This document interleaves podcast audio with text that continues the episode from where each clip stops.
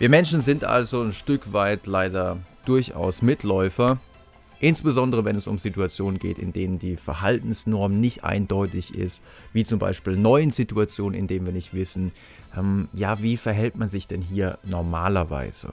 Und dass wir im wahrsten Sinne des Wortes manchmal wirklich Mitläufer sind, konnte man auch in einer klassischen Studie von Lefkowitz und Kollegen beobachten. Die Studie trägt den Titel Status Factors in Pedestrian Violation of Traffic Signals. Und es geht einfach darum, ihr steht an der Fußgängerampel und weit und breit ist gerade kein Auto zu sehen, die Ampel ist auf Rot. Was macht ihr in der Situation? Geht ihr über die Straße oder haltet ihr euch an die offizielle Regel, nein, bei Rot geht man nicht. Die meisten von uns würden dann wahrscheinlich zunächst mal nicht gehen. Aber was passiert, wenn dann auf einmal jemand an uns vorbei pirscht und als quasi als Vorbild, als schlechtes Vorbild, dann bei Rot über die Straße geht? Steigt dann die Wahrscheinlichkeit, dass wir selbst auch das Gesetz brechen und einfach hinterherlaufen? Die Antwort lautet, und das hat sich auch in einer neueren Replikation dieser Studie gezeigt aus dem Jahr 2001 von Guiguin und Pichot, in der man das Verhalten von insgesamt 2883 Fußgängern beobachtet hat. Die Antwort lautet ja, und zwar insbesondere dann, wenn die vorpirschende Person einen hohen Status zu haben scheint.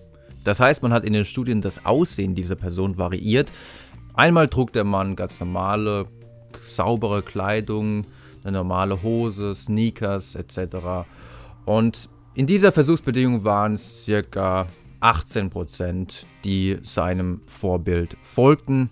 In einer anderen Versuchsbedingung trug er eher alte Kleidung, ein dreckiges T-Shirt, alte Schuhe. Seine Haare waren total zerzaust, er war unrasiert. Also er hatte nicht das Aussehen, wo man sagen würde, ja gut, er hat jetzt äh, hm, ja gut, der hat jetzt einen hohen Status. Und in dieser Versuchsbedingung waren es dann auch nur 9%, die ihm folgten. Ganz anders sah es aus, wenn der Mann anscheinend einen hohen Status hatte, wenn er nämlich in Anzug und Krawatte auftrat und dann über die Straße ging, dann folgten ihm sage und schreibe 55% der Passanten über die Straße. Das heißt, unser Herdentrieb ist nicht pauschal, sodass wir also jedem bei allem folgen würden, sondern wir achten da schon ein bisschen auch drauf, wem wir da folgen.